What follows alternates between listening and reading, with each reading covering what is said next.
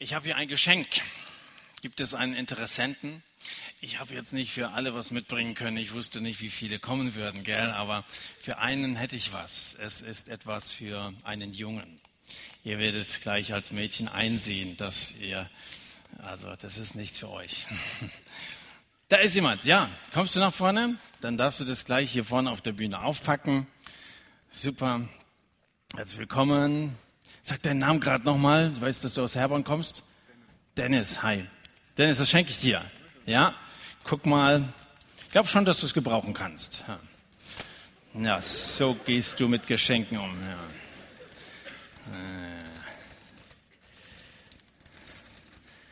Äh. ja. Na, was sagst du? Die, na, sie, sie ist nicht neu, aber gewaschen.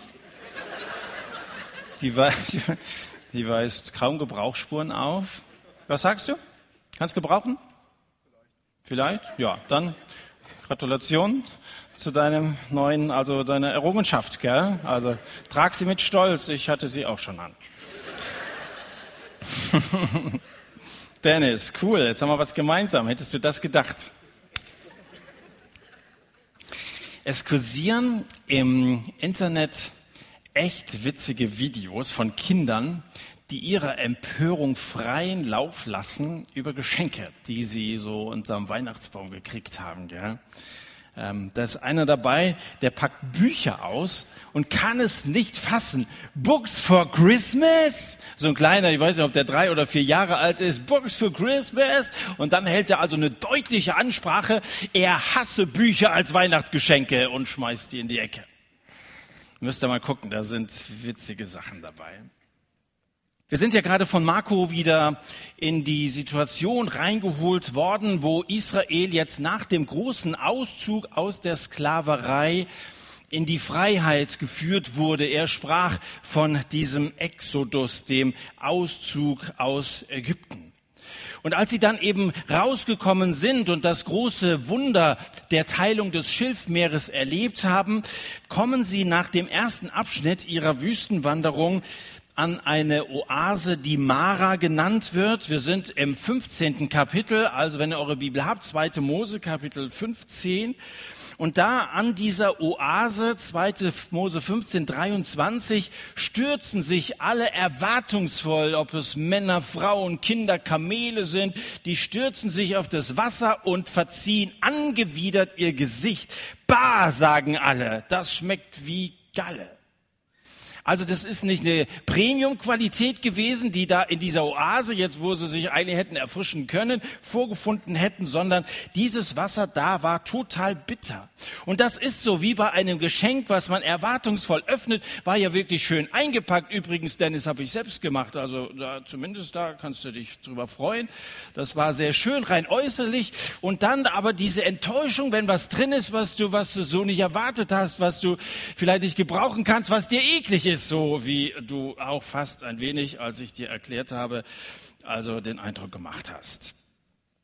Und ich glaube, dass das bei manchen so ist, die sich mal bekehrt haben, die den Weg angefangen haben mit Jesus, große Erwartungen hatten. Jetzt geht's bergauf und jetzt, jetzt wird alles besser werden im Leben und dann plötzlich merken, dass der Alltag durchaus grau sein kann als Christ. Und dass eben nicht alles so eintritt, wie man sich das vorgestellt hat. Der erste Teil des zweiten Buches Mose, er war bestimmt von Erwartung. Am Anfang waren sie eben noch unterjocht von den Ägyptern und dann aber hatte sich Gott zu ihnen gestellt und sie wussten bestimmt wird alles besser, wenn wir mal draußen sind aus Ägypten, wenn wir diese Plagerei, wenn wir die Pyramiden, wenn wir den Pharao, wenn wir, wenn wir all das hinter uns gelassen haben. Und dann kommen sie eben vom Regen in die Traufe. Also vom Regen wird man nass, aber so eine Traufe, das ist eben so ein Dachvorstand, da stellt sich drunter und dann wirst du noch viel nasser. Das bedeutet dieses Sprichwort, es ist offensichtlich zumindest nicht besser geworden, fast noch schlimmer geworden. Denn sie sagen ja in Ägypten, da haben wir genug zu essen gehabt, da ging es uns gut, aber jetzt hier in der Wüste, was ist das nur Mose? Und beschweren sich bei ihm. Von der Knechtschaft in die Wüste Schur ist es besser, das ist genauso schweißtreibend dort. Und das ärgert die Kinder Israel. Nicht allein das Klima in der Wüste erhitzt die Gemüter, Ich glaube, dass vielmehr diese über 400 Jahre Sklaverei und Gefangenschaft Spuren in ihren Seelen hinterlassen haben. Und so bitter das Wasser hier ist, so bitter sieht es in den Herzen der Israeliten aus. Wenn du nochmal ins erste Kapitel schaust, in Vers 14 des ersten Kapitels heißt es, die Ägypter machten ihnen das Leben bitter. Sie waren wirklich verbittert. Und wenn du eben so eine Vergangenheit hast, wo du viele Verletzungen davonträgst, wo du von anderen in irgendeiner Weise misshandelt worden bist, seelisch, vielleicht sogar körperlich, wenn du Erlebnisse gemacht hast, die du keinem anderen wünschst, dann hinterlässt das Spuren. Und dann hat das Auswirkungen auf deine Gesinnung, auf deinen Charakter, auf dein Auftreten. Und diesen Eindruck habe ich bei diesen Leuten hier auch. Es war, die Ägypter machten ihnen das Leben bitter, am Ende von Kapitel 2 dann kaum mehr auszuhalten. Da heißt es, und die Söhne Israels, sie seufzen wegen ihrer Arbeit und sie schrien um Hilfe. Und ihr Geschrei wegen ihrer Arbeit stieg auf vor Gott. Da hörte Gott ihr Ächzen und Gott dachte an seinen Bund mit Abraham, Isaac und Jakob und Gott sah nach den Söhnen Israel und Gott kümmerte sich um sie. Gott hörte, Gott dachte, Gott sah, Gott kümmerte sich. Gott ist es nicht egal, wie es uns geht, ob wir in der Sklaverei sind, also ob du jemand bist, der immer noch in der Sünde lebt, ob du jemand bist, der unterwegs ist zum Himmel, irgendwo durch die Wüste. Gott ist es nicht egal, wo du dich gerade befindest, wie es dir geht. Gott sieht dich, er hört auf dein Schreien und er kümmert sich, weil er ein erbarmungsvoller Gott ist. Und da sollte man meinen, weil er ja jetzt hier ab Kapitel 14 eingegriffen hat, dass das Kapitel Seufzen, Klagen, Murren und so abgeschlossen ist. Der Höhepunkt im Buch Exodus, er liegt gerade hinter ihnen, der Exodus eben. Und das ist keine Kleinigkeit. Exodus Auszug heißt, Gott hat die Türen aufgemacht in die Freiheit. Und es ist eine gewaltige Tür gewesen. Hast du schon mal so eine Tür gesehen, dass sich das Wasser spaltet und ein Millionenvolk trockenen Füßes auf die andere Seite gelangen konnte, wo sie vorher voller Panik, die Ägypter hinter sich, dieses große Gewässer vor sich, keinen Ausweg mehr gesehen haben. Jetzt hat Gott für die Freiheit gesorgt und das sollte doch unser Vertrauen stärken, wenn wir die Erfahrung gemacht haben, Gott sorgt für mich und er tut Wunder in meinem Leben. Wer von euch hat mal ein Wunder erlebt? Da gehen einige Hände rauf. Also vielleicht ist es nicht, dass sich die Dill oder die Lahn in deinem Fall oder so gespalten haben, aber Wunder, große oder kleine, tut Gott in unserem Leben, weil er sich kümmert, weil ihm seine Leute nicht egal sind. Und so etwas stärkt normalerweise unseren Glauben und ich will dir immer empfehlen, dass du dich erinnerst an solche Ereignisse mit Gott, die du erlebt hast, wo Gott in deinem Leben Großes getan hat. Hinter ihnen liegt der Auszug aus Ägypten, das Durchqueren des Schilfmeeres, der Sieg über den Feind, der Gang in die Freiheit, der Aufbruch ins gelobte Land. Gott hat sein Volk aus der Sklaverei befreit. Halleluja. Halleluja. Und solche Leute, die eine ähnliche Befreiung, Befreiung aus der Sünde erfahren haben, das Alte hinter sich gelassen haben, die singen solche Lieder, wie wir am Anfang gesungen haben, wie wir nachher noch singen werden. Halleluja, wir loben Gott. Und dann endet das 14. Kapitel schließlich mit der Bemerkung, als nun Israel die große Macht sah, die der Herr an Ägypten ausgeübt hatte, da fürchtete sich das Volk vor dem Herrn. Nein, sie fürchteten den Herrn, nicht vor dem Herrn, sie fürchteten ihn in Ehrfurcht und sie glaubten an den Herrn und an seinen Knecht Mose. Glaubst du an den Herrn? Hast du ganz persönlich eine solche Befreiung erlebt? Du bist gefangen gewesen in Süchten, gefangen in Sünden. Du hast zu Gott geschrien, er hat dich daraus befreit, Jesus hat dir deine Sünden vergeben, der Neuanfang war perfekt. Und dann wurde dir auf einmal klar, dass du mit dem Tag deiner Bekehrung keineswegs das Paradies betreten hast.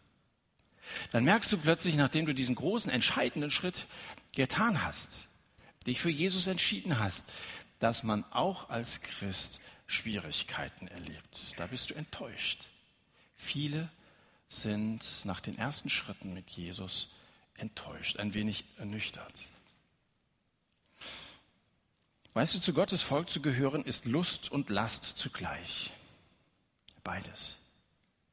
Wenn man uns so als Christenheit in Westeuropa anschaut, kann man meinen, dass wir für den Urlaub geschaffen sind. Wir sind ein bisschen verwöhnt. Wir sind ein wenig leidensscheu. Aber Nachfolge hinter Jesus her, das bedeutet durchaus auch Leiden. Das heißt auch kämpfen. Das heißt auch gegen alle Widerstände und Versuchungen, Gottes Willen zu leben, es zu wollen, trotz dass sich eben Probleme auftun. Und dafür gibt es kein einfaches Rezept. Und ich will auch gar nicht, dass mein Leben bestimmt ist von Langeweile und von Sinnlosigkeit. Das sollen meine Tage nicht ausfüllen. Dafür ist unser Leben viel zu kurz, als dass wir einfach so als Christ versuchen, möglichst schmerzfrei durchzukommen. Das Leben als Christ ist ein Abenteuer. Letzten Sonntag hier im Satt traf ich Cengiz. Ich weiß nicht, ob er jetzt hier ist, vielleicht kommt er nachher. Bist du da? Irgendwo da hinten hat er letzte Woche jedenfalls gesessen. Vielleicht kommt er nachher um acht, keine Ahnung. Wir haben uns kennengelernt im vergangenen November, am 1. November Feiertag in NRW. Da haben wir uns beim Westerwälder Jugendtag kennengelernt und Cengiz hat sich an diesem Tag bekehrt. Er und ein anderer kamen nach dem Vortrag zu mir und sagten mir, dass sie beide zu 100 Prozent mit Jesus leben wollen. Das habe ich Ihnen nicht irgendwie vordiktiert oder so, sondern von Ihnen aus, so haben Sie das formuliert, wir wollen Jesus zu 100 Prozent, nicht zu 99 Prozent nachfolgen. Ich habe mich riesig darüber gefreut. Dann haben wir zusammen gebetet, wir haben die Sache vor Gott festgemacht. Und gestern oder letzte Woche habe ich also nach etwa äh, vier äh, Monaten den Jenkins zum ersten Mal wiedergesehen. Da habe ich ihn gefragt, hat sich dein Leben denn jetzt zum Guten verändert? Und dann druckst er so ein bisschen darum. Und seine Antwort war, mal so, mal so. Und ich sage, richtige Antwort. Das Leben als Christ ist mal so, mal so. Tatsächlich erleben wir Höhenflüge und wir erleben Wunder, wie das gerade eben manche von euch bezeugt haben. Aber es ist nicht immer so, sondern es ist auch mal so dass du Niederlagen erlebst, dass du auf die Schnauze fällst, dass du ernüchtert wirst, dass du von dir selber enttäuscht bist, manchmal von Gott enttäuscht bist, weil du um Dinge gebetet hast und sie auch ziemlich präzise formuliert hast und es nicht so eingetroffen ist, wie du es dir vorgestellt hast. Deine Vorstellung insgesamt irgendwie etwas bunter war als das, was sich dir als Christsein jetzt bietet. Ich meine, vielleicht lag es daran, dass die Sonne die ganzen letzten Wochen nicht geschienen haben und deswegen alles so grau aussah, aber vielleicht nicht alleine von den äußeren Umständen, sondern Einfach die Gesamtsituation hat sich dir anders dargestellt, als du es erwartet hast. Mal so, mal so. Und das passt sehr gut zu der Situation des Gottesvolkes hier. David, der letzte Woche gepredigt hat, er hat gesagt, dass unser Christsein immer bestimmte Zyklen durchläuft. Da hat er es genau so angesprochen. Zwar hat Gott den Krieg gegen den Feind gewonnen, also den Pharao besiegt und seine ganze Armee mit dazu, aber wenn Gott den Krieg gegen den Feind auch grundsätzlich gewonnen hat, und das ist Fakt, als Jesus für unsere Sünden am Kreuz gestorben ist, da hat er den Feind, er hat ihn besiegt. Jesus ist als Sieger hervorgegangen, er hat den Tod überwunden, ist auferstanden, Leben hervorgebracht. Er hat, wie das immer am Anfang von diesem freundlichen jungen Mann in dem Eingangsvideo gesagt wird, ja, er hat die Tür zum Himmel aufgemacht. Ich sitze immer da und denke, Mensch, der hat recht. Gell? Ähm, Gott hat für uns den Himmel geöffnet. Und trotzdem, und trotzdem nach dem Krieg, dem gewonnenen Krieg, sind immer noch gewisse Krisen übrig geblieben. Und Krisen gibt es in unserem Leben als Christ von A bis Z, von Angst bis Zweifel ist alles dabei. Und in Krisen da meckert der Mensch. Da fängt er an, wie es hier in der Bibel formuliert wird, jedenfalls in meiner Übersetzung, fängt an zu murren. Dann demonstriert er oder er resigniert. So lässt sich's gut leiden. Ich kenne Leute, die immer nur jammern. Trotz, dass sie Christen sind, dass sie errettet sind, unter besten Umständen leben sind die immer nur am Rummaulen. Leute, die können mit ihrem Jammern sogar Zwiebeln zum Weinen bringen. Das Volk Israel war zum Glauben gekommen. Aber wisst ihr, was ich vermute? Sie sind zu 50 Prozent zum Glauben an Gott gekommen. Die anderen 50 Prozent galten Mose. Habt ihr gesehen, in Vers 14 ist euch aufgefallen, da steht, sie glaubten an den Herrn und an seinen Knecht Mose. Sie vertrauten zum Teil auf Gott, zum Teil auf einen Menschen, zum Teil fühlten sich abhängig vom Herrn, zum anderen Teil aber von dessen Diener. Und das zeigt sich auch daran, dass sie hier in Mara Mose die Verantwortung, die Schuld für ihre Misere in die Schuhe schieben. Und das Volk murrte gegen Mose, heißt es in Kapitel 15, 24. Was sollen wir trinken? Und diese vier Worte hat uns David letzte Woche vorgesungen. Was sollen wir trinken? Nun, dieses Problem hatte Gott gelöst. Wir reden ja jetzt heute Abend nicht über das 15. Kapitel. Er hat das Wasser in Mara genießbar gemacht. Und am Ende singen sie wieder Psalmen unter Palmen. So jedenfalls in 15 Vers 27. Da kommen diese Palmen vor. Und jetzt in Kapitel 16 geht ihnen das Essen aus. Und jetzt lesen, wir, lesen wir mal von Vers 1 äh, an in Kapitel 16. Und sie brachen von Elim auf und die ganze Gemeinde der Söhne Israel kam in die Wüste Sin, die zwischen Elim und Sinai liegt, am 15. Tag des zweiten Monats nach ihrem Auszug aus dem Land Ägypten. Da murrte die ganze Gemeinde der Söhne Israel gegen Mose und Aaron in der Wüste. Und die Söhne Israel sagten zu ihnen, wären wir doch durch die Hand des Herrn im Land Ägypten gestorben, als wir bei den Fleischtöpfen saßen, als wir Brot aßen bis zur Sättigung. Denn ihr habt uns in diese Wüste hinaufgeführt, um mit dieser ganzen Versammlung an, um, um diese ganze Versammlung an Hunger sterben zu lassen. Müssen wir uns überlegen, das Schilfmeer-Siegeslied, Kapitel 15, also zumindest im ersten Satz letzte Woche haben wir da mal dieses Kapitel, Hannah hat uns das vorgelesen, dieses Siegeslied ist jetzt gerade mal seit acht Versen verklungen, es, es klingt fast noch nach, da murren die Israeliten schon wieder, diesmal begleitet vom Knurren ihrer Mägen. Nörgel hat etwas mit der Vergangenheit eines Menschen zu tun. Eben mit diesen Verletzungen, mit der Vergangenheit, diesen Verletzungen, die sie von Ägypten mitgebracht hatten. Nörgeln hat immer etwas mit jener Verbitterung zu tun, von der wir gesprochen haben. Und dann meinen, meinten manche, dass sie sich hier ein bisschen Luft verschaffen können, indem dass sie mal so richtig Dampf ablassen, dass es ihnen danach besser gehen würde. Also wenn du mal so richtig eben deinen Frust rauslässt, ich weiß nicht, wie du das nennst, nörgeln, meckern, jammern oder keine Ahnung, rumschreien oder so. Es gibt Therapeuten, die empfehlen das auch, dass man mal alles rausschreien muss. Du gehst am besten irgendwo in den Wald, wo du möglichst nur irgendwelche Viecher da im Wald, aber selbst die kriegen wahrscheinlich, fragen sich, was Menschen sind auch nicht mehr also er sollst es mal so richtig, als wenn das die Lösung wäre. Ich bin davon überzeugt, dass das nicht die letzte Lösung sein kann.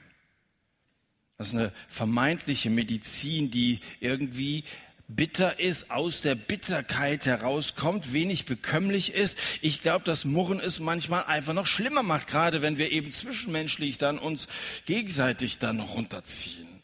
Also zu Risiken und Nebenwirkungen fragen wir mal das Wort Gottes. Und unser Text zeigt uns drei Wahrheiten über verbitterte Nörgler. Die erste Wahrheit ist die, verbitterte Nörgler beklagen sich bei Menschen, statt sich an Gott zu wenden. Das ist das Erste, was wir zunächst einmal ableiten können aus Vers 2. Da murrte die ganze Gemeinde der Söhne Israel gegen Mose und Aaron in der Wüste. Die haben nicht gebetet, sondern die sind erstmal eben zu diesen Anführern gegangen, zu Mose, zu Aaron, das sind ja die, die das Ganze da vorgeschlagen hatten und sozusagen das ganze Volk da hinter sich hergezogen haben. Und sie murren gegen Mose und Aaron. Und das, das tun wir auch häufig. Wir geben ständig anderen die Schuld an unserer Situation und lieben es wahrscheinlich manchmal sogar Opfer zu spielen, uns in unser BLA zurückzuziehen. BLA, das ist das beleidigte Leberwurstareal. Das ist so eine Schmollecke, in der man uns dann antreffen kann. Da zickst du rum und, und reagierst schmallippig. Da kann man mit uns allenfalls noch irgendwelche zähen und unerbaulichen Schmolltalks führen, aber mehr ist mit uns da auch nicht mehr anzufangen. Menschen werden uns immer enttäuschen. Es sollte uns gar nicht wundern, dass wir manchmal Menschen da auf dem Kicker haben und dass wir von Menschen enttäuscht werden. Menschen sind niemals perfekt. Wir werden bitter werden und bitter bleiben, wenn wir unsere Hoffnung, unser Vertrauen auf Menschen setzen, statt auf Gott. Das Zweite, was wir ableiten können von dem, was hier in 16 in den Versen 1 bis 3 steht, ist, da murrte Die ganze Gemeinde der Kinder Israel, äh, das, das heißt doch, dass verbitterte Nörgler andere anstecken. Das Ganze ist, das ist wie so eine Infektion. Verbitterte Nörgler stecken andere an. Anfangs waren es nur einige wenige, die anfingen zu stänkern. Dann wurde einer nach dem anderen davon erfasst, bis dass es heißt, die ganze Gemeinde murrte. Alle miteinander. Das fängt irgendwie klein an. Ich meine, musikalisch mag das interessant sein, gell, wenn es so ein bisschen leise losgeht und dann andere Instrumente einstimmen und dann das ganze Orchester gewaltig. Aber wenn das nicht eine schöne, wohlklingende Harmonie ist, sondern so ein Gejammere, meine Güte, das kann einem Angst machen. In dem Kinderlied heißt es, siehst du, wie ich meckern kann? Siehst du, meckern, das steckt an. Ich habe schlechte Laune, höre und staune, höre und staune. Und dann sollen die Kinder irgend so Geräusch machen, grrr, oder, äh, oder mm, das irgendwie also ihrer schlechten Laune äh, Ausdruck verleiht. Gut, wir sind hier nicht im Kindergarten, sonst hätte ich gesagt, versucht's doch mal. Was haben eine Krippe und Gemaule gemeinsam? Beides steckt an. Und ich fühle mich unwohl in der Gemeinschaft von Nörklern. Und ich habe ein bisschen Angst, mich zu infizieren. Es steckt an. Und es ist nicht ungefährlich. Und es kann eine ganze Atmosphäre, ob das in einer Firma ist, in einer Klassengemeinschaft oder vielleicht Teile von euch, die ihr hier abends hinkommt, vergiften. Und schließlich ein drittes, verbitterte Nörgler haben ein Wahrnehmungsproblem. Ähm, oder hier sogar in der Mehrzahl ausgedrückt, sie haben Wahrnehmungsprobleme. Und auch das kannst du sehr schön sehen in 16 Vers 3. Und die Söhne Israel sagten zu ihnen, wären wir doch durch die Hand des Herrn im Land Ägypten gestorben, als wir bei den Fleischtöpfen saßen, als wir Brot hatten bis zur Sättigung. Was sagen die hier? Es ging uns doch so gut in Ägypten. Ist das wahr?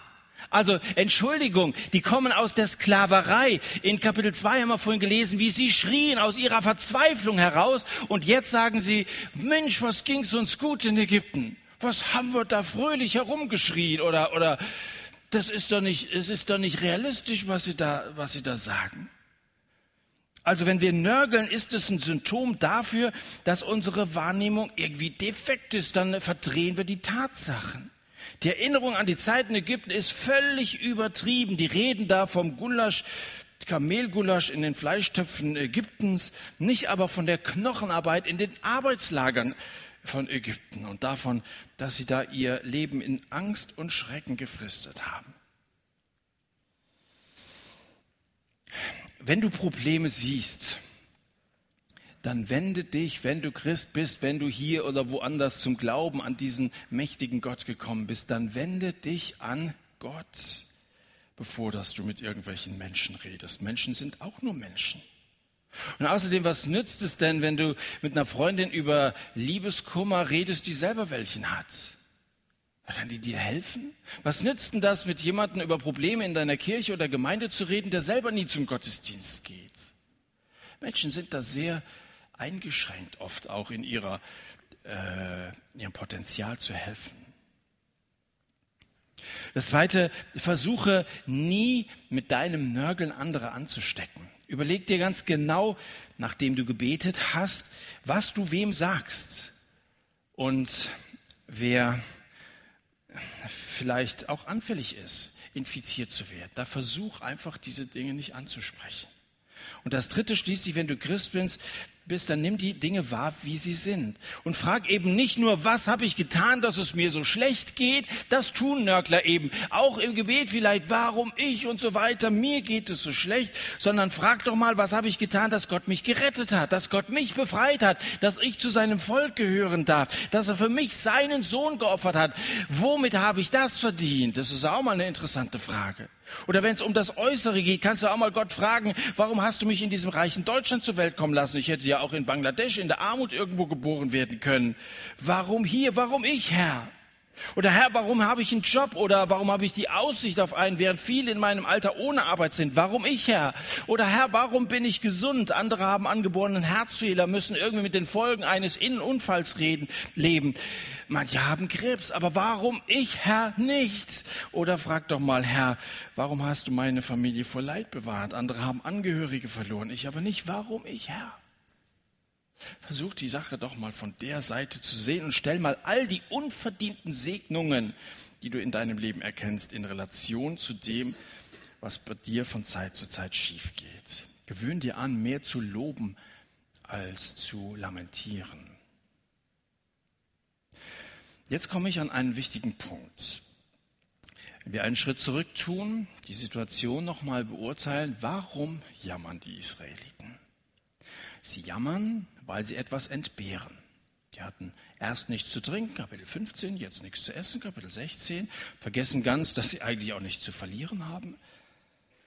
Wenn du als Christ auf deinem Weg etwas entbehrst und jeder von uns entbehrt etwas, keiner ist hier in diesem Raum und wir sind heute Abend wieder mal ziemlich viele, der alles hat, was er sich wünscht. Jeder entbehrt an irgendeiner Stelle etwas. Jeder hat irgendwo einen Bereich, wo er sagt, da habe ich ein Defizit und wo er unzufrieden ist. Jeder von uns entbehrt irgendetwas. Keiner hat alles, was er sich wünscht dann ist die Frage, wenn du etwas entbehrst, suchst du es vorne oder suchst du es hinten?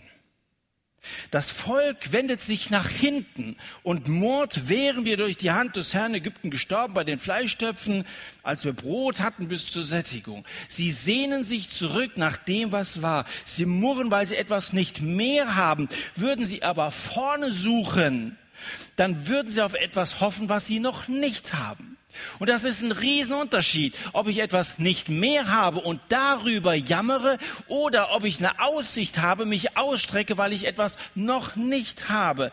Beim Thema Entbehrung ist es weit besser, etwas noch nicht zu haben, als etwas nicht mehr zu haben. Wer nach hinten schaut, der murrt. Wer nach vorne schaut, der hofft. Und Hoffnung gewinnt von Tag zu Tag an Farbe und an Kontur. Und das treibt uns an. Das andere treibt dich allenfalls in den Wahnsinn. Wenn du zurückschaust, diese Erinnerung, die verblasst sowieso irgendwann. Hoffnung gewinnt an Farbe, aber eine Erinnerung, irgendwann wird sie verblassen. Wenn du eine Erwartung hast, dann siehst du, dass eine Geschichte anläuft.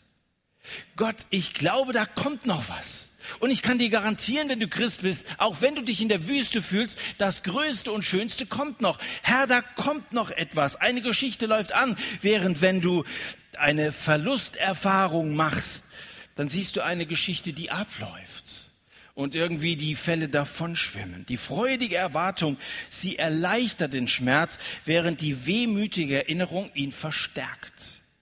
Weißt du, zu welchen Opfern sind Leute bereit, die hoffnungsvoll ein Ziel verfolgen, die angetrieben sind von der Hoffnung, die uns Gott zusagt in seinem Wort, dass wir unterwegs sind zum Himmel, dass Gott uns segnen will, selbst unter Entbehrungen segnen will und wir am Ende errettet sind, selig sind, in seiner Herrlichkeit, in der Gemeinschaft mit Gott ankommen werden. Zu welchen Opfern sind solche Menschen bereit, die davon überzeugt sind? Deswegen schau nicht zurück und heul dem nicht nach, was du verloren hast, sondern schau nach vorne und freu dich auf das, was du gewinnen wirst. Das treibt unser Christsein an.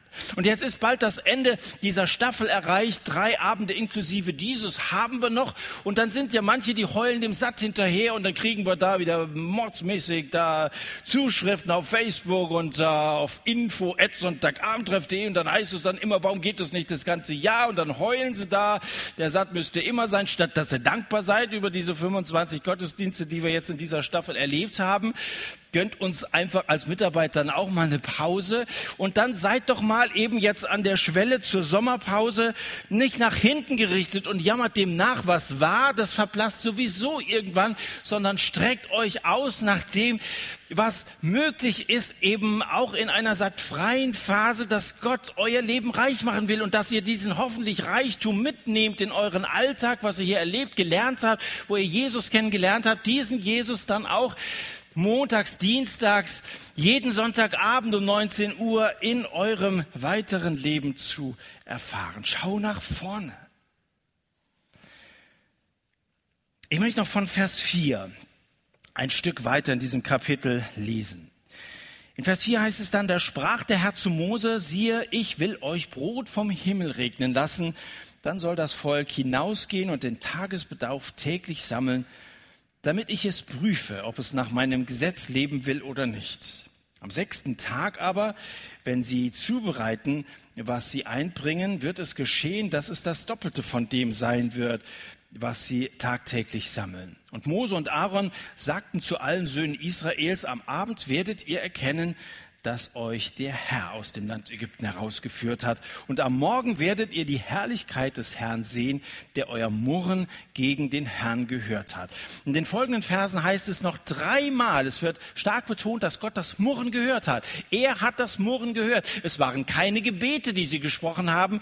Damals in Kapitel 2 haben sie geschrien, jetzt haben sie gemurrt und Gott hört jedes Lebenszeichen von seinen Kindern, gerade wenn es aus der Not herauskommt. Und dann in Vers 13 geht es weiter. Und es geschah am Abend, da kamen Wachteln herauf und bedeckten das Lager. Und am Morgen war eine Schicht von Tau rings um das Lager. Und als die Tauschicht aufgestiegen war, siehe, da lag auf der Fläche der Wüste etwas Feines, Körniges, fein wie der Reif auf der Erde. Das sahen die Söhne Israel, sie fragten einer zum anderen, was ist das? Denn sie wussten nicht, was es war. Mose aber sagte ihnen, das ist das Brot, das euch der Herr zur Nahrung gegeben hat. Gott lässt uns auf dem Weg durch die Wüste nicht umkommen. Wenn wir ich kann nicht mehr sagen, dann lacht der Himmel. Dann heißt es im Himmel, Leute, es gibt was zu tun. Da ist einer, der endlich eingesehen hat, dass er von selber nicht, nicht, nicht weiterkommt. Er hat seine Schwachheit erkannt. Dann freut sich der Himmel, dass er eingreifen kann. Und Gott greift ein, er lässt seine Leute nicht umkommen. Am Abend kriegen sie Wachteln zu spachteln und am Morgen Brot. Das nennen sie Manna, wie es in Vers 31 nachher heißt. Na, Manna nannten sie das. Und diesen Segen, dass Gott sie versorgt mit Fleisch, mit Brot, mit allem, was man so an gesunden Nahrungsmitteln braucht, verbindet Gott mit einem Test. Vers 4. Ich will den Brot vom Himmel regnen lassen, denn oder dann, dann soll das Volk hinausgehen, den Tagesbedarf täglich sammeln, damit ich es prüfe, ob es nach meinem Gesetz leben will oder nicht. Sie sollen täglich den Bedarf für einen Tag sammeln, nicht mehr und nicht weniger. Als das Manna zum ersten Mal vom Himmel fällt, packen die Israel alle Kisten und Tüten voll und häufen Berge von diesen Köstlichkeiten an, bringen so viel zusammen, dass die Hamster, die auch da in der Wüste leben, eine Identitätskrise kriegen. Und am nächsten Tag sind alle nicht aufgebrauchten Manna-Cookies schlecht. Vers 20, und Mose sagte zu ihnen, niemand lasse etwas davon übrig bis zum Morgen. Aber sie hörten nicht auf Mose, sondern einige ließen etwas bis zum Morgen übrig. Da faulte es durch Würmer und stank. Guten Appetit. Und das Volk lernt hier wieder eine Lektion. Dazu wieder was erwartungsvoll aufgepackt. Ja, es gibt Brot und Gott versorgt uns und so weiter. Wieder eine Enttäuschung. Wieder will Gott ihnen etwas beibringen. Manna hält nur für einen Tag. Deshalb betet Jesus auch nicht unser monatliches Brot gib uns heute, sondern unser tägliches Brot. Das, was Gott dir gibt, das kannst du nicht konservieren. Gott macht seinem Volk klar, dass er ihnen jeden Tag genug geben würde. Und zwar frische Ware. Nicht faule Ware, nicht bittere Ware, das, was von Gott kommt. Es ist immer frisch und es ist immer genug. Ich glaube, dass viele Christen enttäuscht sind, weil diese frischen Erfahrungen ausbleiben. Weil sie nicht jeden Tag die Erwartung haben, dass Gott sie beschenken wird. Nicht jeden Tag mit Jesus leben. Aber du brauchst täglich dieses geistliche Brot. Ich kann euch sonntags hier nicht so eine Pauschalanweisung geben, die für den Rest eures Lebens gilt. Unser tägliches Brot gib uns heute. Gott steht nicht so sehr auf äh, Tiefkühlkost. Ich übrigens auch nicht. Und du wahrscheinlich auch nicht. Gut, wenn es schnell gehen muss, gell, oder so, aber Gott möchte, dass wir uns frisch von dem ernähren, was er uns schenken will. Gott wird dich versorgen, auch in dem Halbjahr ohne Satt. Das fängt bald an. Du solltest dich darauf vorbereiten. Er hat Brot vom Himmel für dich bereit. Aufsammeln allerdings musst du es selbst. Er hat sehr viel bereit. Das Wort Gottes ist so voll von wundervollen Aussagen über Gott selbst, dass wir nur staunen können. Dinge, die unser Leben betreffen, die in unseren Alltag hineinsprechen. Gott will dich segnen in dem, was er zu dir sagt, aber auch in dem, dass wenn du es umsetzt, was du in deinem Alltag erlebst, Gebetserhörungen, wenn du dich an ihn hältst, er wird zu dir stehen als zu seinem Kind, weil er dich so sehr liebt. Aufsammeln musst du es allerdings. Du kannst natürlich achtlos vorbeigehen an den Segnungen oder an den Gebetserhörungen, diesen kleinen Überraschungen, die er überall in deinem Leben versteckt. Gehst du einfach blind dran vorbei, weil du so mit deinem Meckern beschäftigt bist, statt dass du aufmerksam darauf achtest, was Gott täglich für dich bereit hat. Sammle es auf. Du brauchst jeden Tag dieses Brot. Lies auch jetzt schon und dann auch in der Zeit ab April täglich in der Bibel. Und du brauchst es jede Woche. Geh wöchentlich zum Gottesdienst. Wenn du glaubst, ab April vom Segen von gestern leben zu können, dann täuschst du dich. Und du brauchst vor allem ihn. Und damit bin ich dann fast am Ende dessen, was ich euch sagen will. Das fleischgewordene Wort. Und das ist Jesus. In Johannes Kapitel 6 sagt er, wahrlich, wahrlich, ich sage euch, nicht Mose hat euch das Brot vom Himmel gegeben, sondern mein Vater gibt euch das Brot vom Himmel.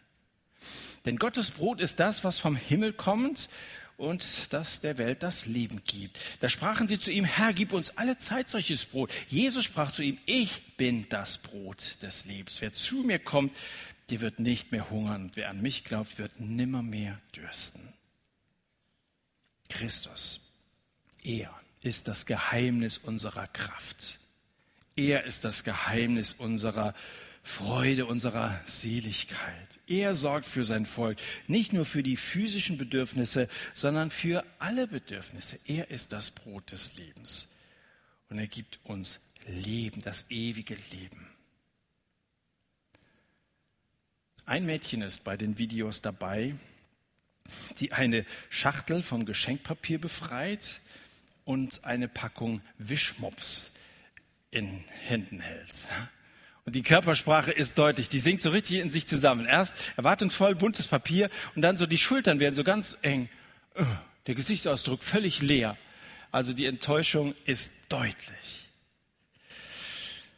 Und dann fordern ihre Eltern sie auf, die Schachtel mal zu öffnen. Das macht sie dann auch und findet in dieser Schachtel, wo eigentlich draufsteht Wischmops, ein Spielzeug, das sie sich gewünscht hatte. Und die Freude ist umso größer. Vielleicht bist du enttäuscht von den ersten Schritten deines Christseins. Bleib dran. Bleib dran. Geh diesen Weg weiter. Hast du nach deinem Aufbruch ins gelobte Land auf deinem Weg zum Himmel Enttäuschungen erlebt? Ich freue mich, dass du trotzdem hergekommen bist, dass du trotzdem auftanken willst, dich ermutigen lassen willst. Bleib dran. Die Überraschungen, die Gott für uns bereit hat, sind immer größer als die Entbehrungen.